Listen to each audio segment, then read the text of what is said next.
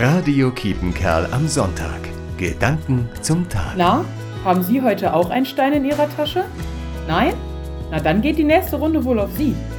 Der Stephanussteining ist ein beliebter Brauch im Kreis Coesfeld am zweiten Weihnachtsfeiertag. Man trifft sich mit Freunden in der Kneipe und wer keinen Stein dabei hat, muss einen ausgeben.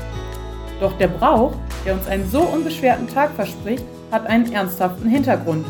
Denn der 26. Dezember ist der Gedenktag des heiligen Stephanus. Er soll im Jahr 40 nach Christus wegen seines Glaubens gesteinigt worden sein.